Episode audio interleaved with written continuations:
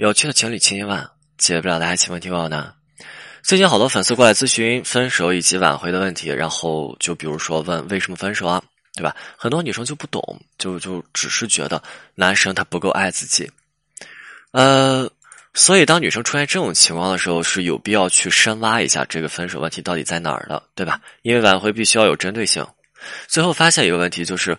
这两个人每次有矛盾的时候，这个女生和她的男朋友每次有矛盾的时候，女生特别喜欢做一件事情，就是让这个男生自己想明白，对吧？冷暴力嘛，这个女生特别喜欢冷暴力，真的就是如此。很多人在处理情感问题的过程当中，喜欢的方式就是不说话，你自己想。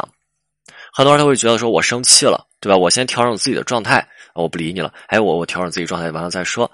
那还有很多人呢，我放着你在这自己想明白。如果你想明白，你来找我，哎，你不明白。也就那样，对吧？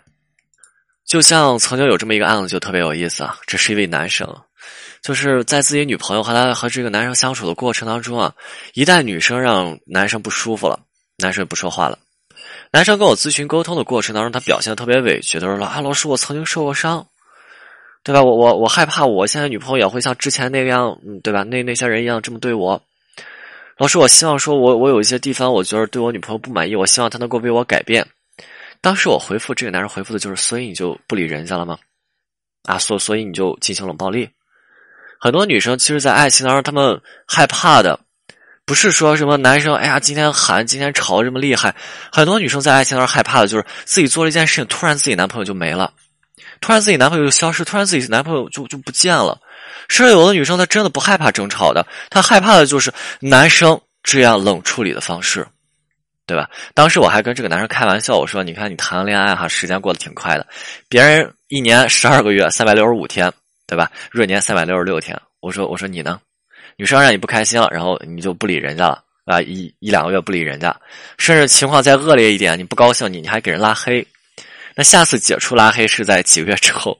那这恋爱谈的，你几个月就会出现一次这样的情况，谈几个月拉黑几个月，然后再谈几个月，这一年过得飞快。”男生听了想了想，哎，还是好像是这个样子，还笑了，跟我说说：“老师，好像我还真是这种情况。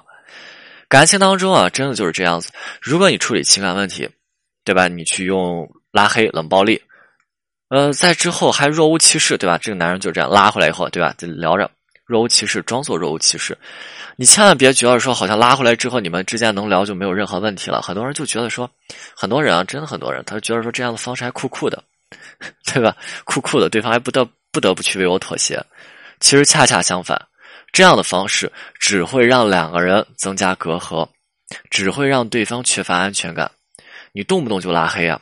所以当时我问了这个男生一个问题，我说：如果有一个女生，你的女朋友动不动啊，这个女生她不高兴了，她就拉黑你，我我问这个男生说：你会跟这样子的人谈恋爱吗？男生回复我说：肯定不会，对吧？大型双标消息。大型双标现场，其实本身冷暴力就是一种特别懦弱的解决问题的方式方法。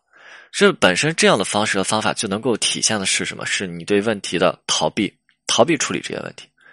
这样的方法是对情感当中两个人相互惩罚嘛？你惩罚一下女生，然后女生对吧？慢慢的，情感当然也是这样子。我我们会从爱人身上学会怎么去处理这样的问题。所以这个男生来挽回这个女生，这个男生来挽回这个女生，为什么？因为后悔了，因为他发现说他的他的女朋友也用这样的方法方式去对待他，他受不了了。所以，如果你还在沿用冷暴力的方式去处理情感问题，那么你在做的也不过是去伤害一个爱你的人一颗爱你的心，对吧？你在做的也不过是教会对方这么去对待你。可能确实，对方对于处理情感问题，他曾经让你失望过，让你不耐烦。